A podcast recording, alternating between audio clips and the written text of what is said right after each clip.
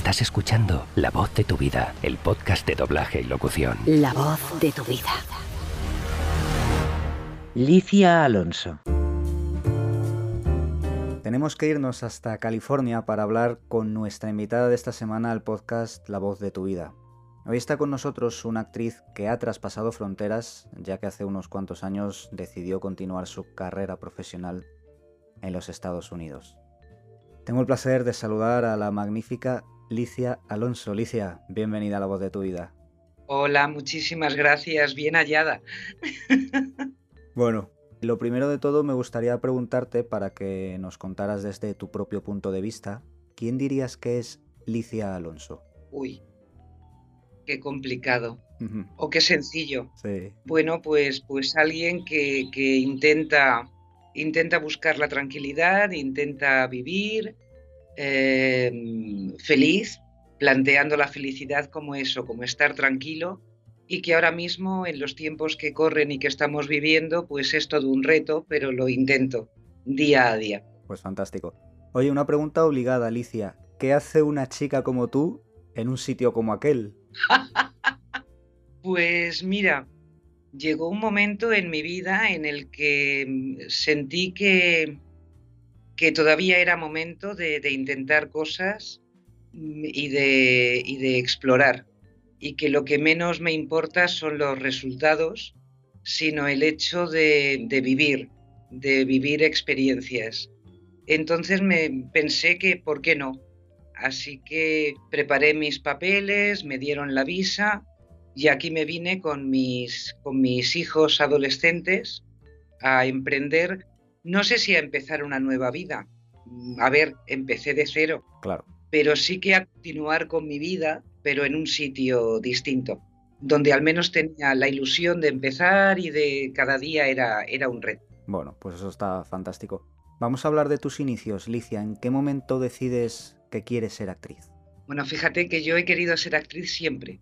De hecho, no recuerdo haber querido ser otra cosa en mi vida.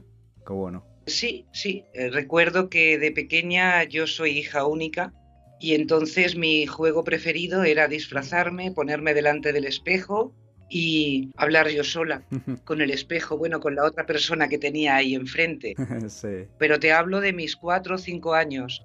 Y cuando en el colegio preguntaban qué quieres ser de mayor y se decía, pues yo quiero ser enfermera o quiero ser azafata o quiero ser... Yo decía, pues yo quiero ser actriz porque así puedo ser de todo. Porque yo veo que la gente yo la veo y son los mismos y una veces hacen un papel y otras veces hacen otro. Qué bonito. Pero me imagino que tan pequeñita no te imaginabas que tu vida iba a ser la que luego con el tiempo ha sido, ¿verdad? No, vamos a ver. Evidentemente no pensaba en el doblaje, no sabía ni que existía ni que existía eso. Y eso sí que fue pues las las casualidades, que yo no creo mucho en ellas, pero sí las causalidades. Em, y entonces me encontré en el maravilloso mundo del, doblaje. Pero eso sí que no lo tenía premeditado absolutamente para nada. De hecho, en mi época, em, cuando hacías arte dramático, el doblaje estaba como bastante denostado, o sea que, que ni de casualidad se me pasó por mi cabeza dedicarme al, doblaje. ¿Y cómo fue aquello? ¿Cómo, ¿Cómo acabaste tú formándote como profesional del doblaje? Pues fíjate, por eso digo que las causalidades. Cuando yo acabé arte dramático, yo tenía una vecina que un día hablando con ella se enteró lo que había estudiado y era la mm, hermana del fabuloso actor de doblaje Jesús Nieto. Entonces me dijo, oye, tienes una voz muy bonita, ¿quieres que hable con mi hermano? Y, bueno, pues, pues fui a un estudio, a los antiguos estudios Arcofón, donde me, recibió, donde pude ver grabar alguna serie. En aquel momento me acuerdo que estaban grabando Lugran, donde pude estar allí como, como observadora. Y luego, bueno, pues su hija mi querida compañera María Jesús Nieto, empezó a llevarme a los estudios, porque además ella y yo habíamos coincidido en arte dramático, viendo las listas de los aceptados. Y resulta que cuando llegué al estudio a ver a, a Chus Nieto, me la encontré y me dijo, ¿qué haces aquí? Y le dije, pues mira, le conté la historia. Y le dije, ¿y tú qué haces aquí? Y me dijo, bueno, es que él es mi padre. Qué bueno. Y llegó un momento en que ella fabulosamente me, me, me fue presentando en los estudios y le agradeceré siempre unas palabras. Me dijo, bueno, pues hasta aquí yo podía hacer. Ahora ya, búscate la vida, empieza a hacer pruebas, y bueno, yo no sé cómo estará ahora, a lo mejor es mucho más difícil o es de otra manera, pero esa fue mi entrada en el doblaje, por las causalidades.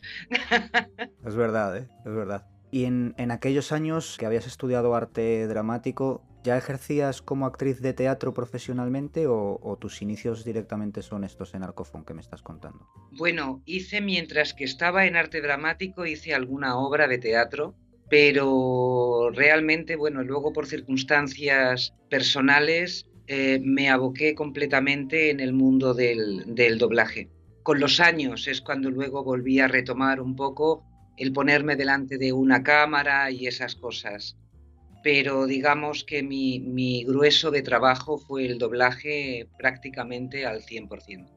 Estamos hablando, si no me equivoco, entras en mediados de los 80, ¿puede ser? Pues fíjate que no quiero mentirte, pero podría ser como en el año 87 o algo así, cuando, cuando entré. Entré contratada en los antiguos estudios de, de sincronía. Unos estudios míticos y luego, fíjate. Míticos, míticos, además de verdad porque fui a, a, pedir una prueba, lo que también es el tema de las casualidades o causalidades, yo no tenía coche, entonces busqué estudios que tuviesen un, una buena comunicación.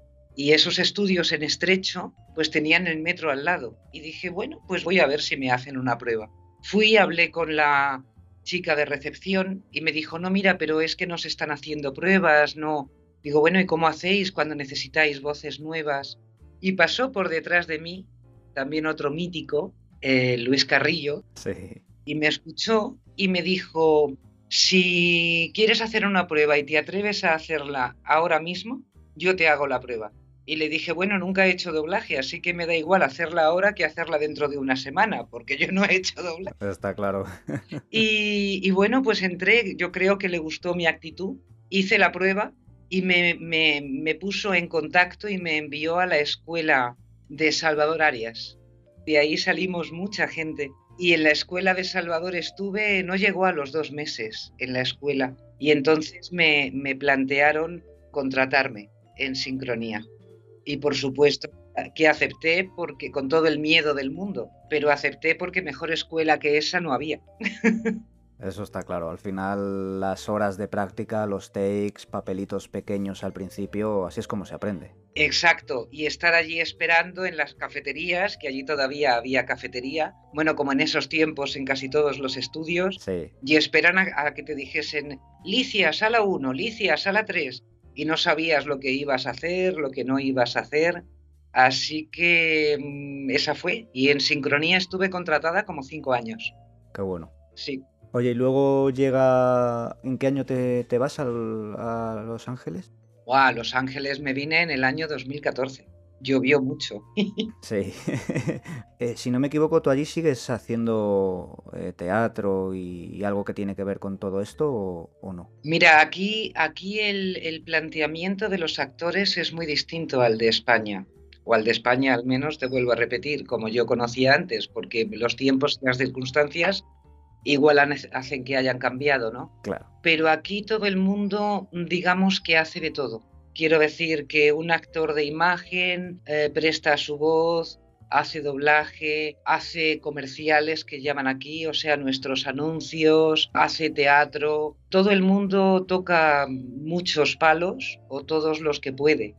Entonces yo aquí hago, hago mucho teatro, hago también delante de cámara, he hecho comerciales, y doblaje, doblaje también, doblaje también. ¿Pero doblaje para consumo allí o doblaje para consumo de España? Pues mira, cuando llegó la pandemia he hecho cosas desde aquí. Para Netflix, por ejemplo, he hecho una serie de documentales, hago trabajos en castellano nuestro para mm, algunos medios como son las aerolíneas, doblar películas, también hago doblajes con acento neutro. Pero vamos, no te engaño si te digo que desde que empezó la pandemia todo se paralizó muchísimo. Para empezar aquí, por ejemplo, no hay ni teatros todavía. Qué pena. Y las audiciones son online, no son presenciales. Claro. Entonces, eh, bueno, está todo muy parado. Ahora parece que empieza a, a despertar un poco. Los cines los han abierto hace como una semana o algo así Em, así que bueno, esa es la situación, incertidumbre como en absolutamente todos los sitios. Está claro. Bueno, a ver si poco a poco por lo menos va cambiando un poco el panorama. Me contabas, me gustaría insistir en esto porque me contabas que habías trabajado en castellano para España, luego también has participado allí en, en comerciales y eso. ¿Trabajas también en inglés? Bueno, a ver, te soy sincera, yo no sé si es que ya me vine muy mayor, pero el inglés es algo como que se me resiste. La verdad es que no creí que, me fuese a costar tanto. Bueno. Eh, hago algunas cositas, no en doblaje. Bueno, alguna cosita he hecho cuando han pedido con acento, cuando han pedido con acento, pero vamos, cosas muy pequeñas, alguna frasecita. Y en algunos comerciales eh, también de pronto me han elegido para el neutro y si ha sido poquito han dicho, bueno, vamos a hacer también una versión en inglés, pero siempre, siempre contando que es más para un mercado latino o que haya sido con eso, con la premisa de que haya que tener acento. Porque si no consigo aprender bien inglés, imagínate quitarme el acento. Es absurdo. Claro, eso es más complicado. Estaba viendo, Licia, en, en tus redes sociales no debes de tener tiempo para ellas, ¿verdad? No, no, no tengo tiempo, no. Es que soy malísima para las redes sociales. A veces pienso que sería mejor que las cerrase, porque la verdad que quedo muy mal. Paso meses y meses sin entrar. O sea que no es un tema de falta de tiempo, sino de que no, no me pongo, no me lo tomo como una obligación y creo que debiera ser. Claro, yo creo que es interesante porque es que estoy viendo en el Nirvana Theater que ah, tenías aquí eh, anunciada una obra de teatro. La obra de pastel, la obra de pastel, me imagino. Pastel fue la primera obra que yo hice aquí y te estoy hablando del año 2015. O sea que no, no se está poniendo todavía y hace mucho que eso pasó a la, historia, pero fue mi primera obra de teatro aquí. ¿Y cómo es el teatro allí? ¿Qué diferencias eh, encuentras? Aparte de que lo que me contabas, que los actores son todoterreno y que abarcan todos los espectros, me imagino que eh, haces teatro para, para, consumo hispanohablante, ¿no? Sí, sí, sí. El teatro sí que lo hago, sí que lo hago en, castellano. Eh, al principio con acento neutro, porque fue una forma además de escaparate, donde de ahí conseguí muchos trabajos sin necesidad de audiciones, Qué bueno. porque nunca sabes quién va a ir a verte, ¿no? Claro. Entonces fue, digamos, como, como un empujón enorme al cual a Nirvana Theater le estoy muy, muy agradecida porque me dio la primera oportunidad y de ahí ya sí he de decir que yo nunca he tenido que audicionar para las obras de teatro que estoy haciendo. Quitando aquella primera, eh, lo demás siempre me ha venido rodando, me han buscado a mí y en los últimos tiempos he conseguido, no sé, yo me imagino que es un triunfo, que me han pedido siempre que no cambie mi acento que no lo haga con acento neutro, sino que quieren escuchar mi español de España, mi acento español. Bueno, eso es buena señal, ¿no? Yo no lo sé, yo no lo sé, yo, yo quiero pensar, yo quiero pensar que, que sí, porque de pronto lo que quieren es la, Alicia Alonso en el escenario, pero que sea genuina, que, que sea ella al 100%. Pero bueno, eso no quita para que, por ejemplo, hace como un par de años, ahora sí un par de años, que yo creo es la última obra que hice, porque luego estaba mm, ensayando otra obra de Alejandro Casona, Los árboles eh, mueren de pie, y tuvimos que suspender los ensayos, estábamos a punto de estrenar, a un mes de estrenar, y es cuando empezó la pandemia y empezó la, cuarentena y nos, nos dejaron a todos metiditos en casa. Pero en la anterior, que era Evita, Eva de, de, de Copy, un autor argentino, ahí hice de Argentina. Y he de decirte que para mí el mayor éxito es que cuando luego hablaban conmigo muchos espectadores que eran argentinos, me decían, pero no eres argentina. bueno. me decían, sabemos que porteña no eres, porque por el acento no eras porteña, pero sí pensábamos que eras de alguna provincia de Argentina. Y eso para mí era el mayor éxito, poder estar durante casi dos horas en un escenario y que la gente no se diese cuenta de que era un camelo, por decirlo de, alguna manera, ¿no? que estaba poniendo el acento. Me imagino que todas esas cosas, claro, el, haber hecho tantos años doblaje y haber trabajado tantísimos años solo con la voz, me imagino que eso, eso para ti es, es, algo que llevas ahí de experiencia y que te ayuda a hacer este tipo de trabajos con la voz, entiendo. Pues, pues sí, porque la verdad es que creo que tengo muy buen oído. Entonces, eh, eso lo he desarrollado mucho con, con los años de doblaje lógicamente. Entonces yo lo que sí suelo hacer cuando me han pedido acento es que le pido a alguien de esa nacionalidad que me grabe los textos.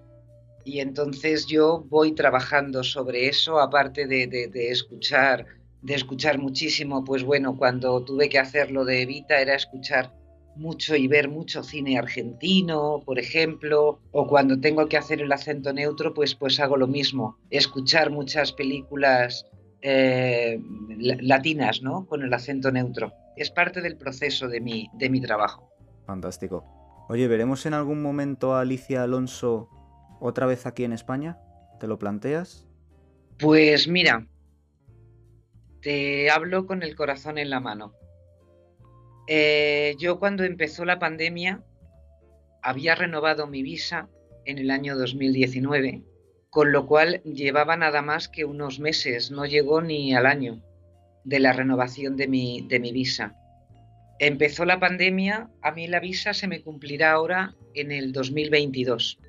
Y ahora mismo, si no cambian las cosas, yo no tengo intención de renovar ese permiso de trabajo. Y te explico por qué. La incertidumbre es tan grande, se ha pasado un año en blanco, uno va viviendo de sus ahorros y con todo el esfuerzo del mundo. Entonces no, no, no, no tengo intención, no te digo de quedarme, porque yo soy mucho de escuchar las señales del universo, pero si las cosas continúan como hasta ahora, yo no voy a invertir dinero, lo que cuesta renovar una visa o conseguir una green card o algo de eso, para estar en una situación de incertidumbre. Prefiero volver a casa y que la incertidumbre sea allí.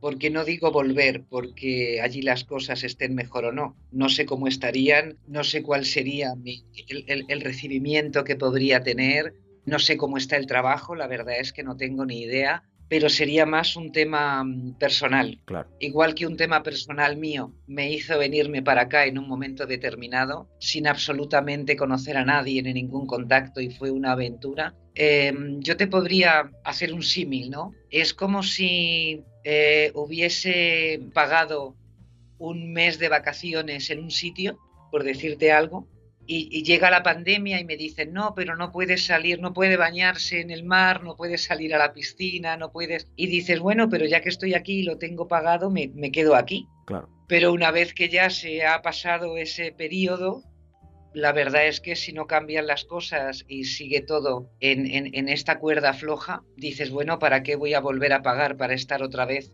en el hotel si no sé qué puede pasar, si van a abrir la piscina, van a abrir... Así que esa es mi situación. No te digo ni que sí ni que no. Mi realidad, mi realidad es esa. Claro. Que si las cosas no, no cambian, nunca se sabe, porque además nuestro trabajo siempre depende de pronto de una llamada telefónica y lo que está arriba puede dar la vuelta, ¿no? Y que cambie de opinión.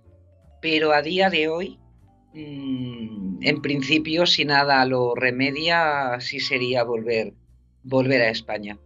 Hombre, por la parte que me toca como espectador cercano, me gustaría volver a disfrutar de, la actriz de doblaje Alicia Alonso. Muchísimas gracias.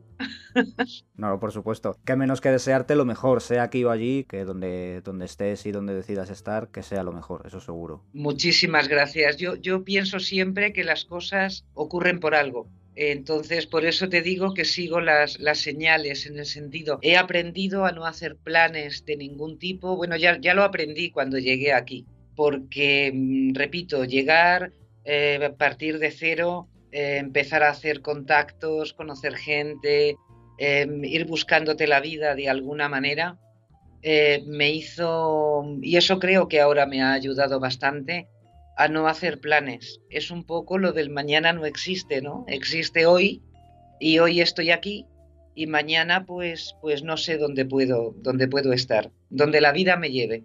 Lo que está claro es que el bichito está siendo bastante poderoso para para mm, recolocar las vidas de muchísima gente, no solo la mía. Bueno, este es el tiempo que estés, la experiencia seguro que ha sido muy enriquecedora para ti eso, eso, por supuesto, eso no lo dudo. De hecho, si me fuese, eh, no sería en ningún momento con una sensación de fracaso. Volvería a España siendo una Alicia Alonso corregida y aumentada. Eh, la experiencia que aquí he adquirido, eh, las, las vicisitudes que uno pasa al no estar en una zona de confort, yo de verdad es algo que recomendaría a todo el mundo para un crecimiento personal, porque a fin de cuentas cuando nos vayamos, lo único que nos vamos a llevar son nuestras vivencias.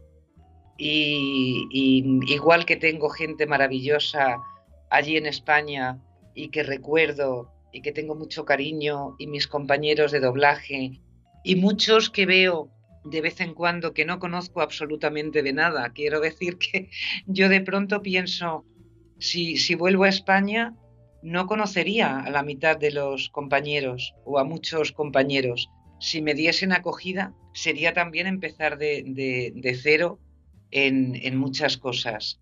Además, si me voy, como que se me queda el corazón no partido, pero sí un poco dividido. Claro. Porque también aquí dejaría, dejaría mm, cosas y gente que me daría mucha pena. Pero bueno, nada es definitivo y gracias a Dios cuando en algún momento ya abran las fronteras y se pueda otra vez viajar con, cierta normalidad, igual que vine, puedo volver a venir a, ver a, mi gente, ¿no? Tengo la suerte de que voy dejando gente y buena gente y buenos, y buenos amigos y buenos compañeros.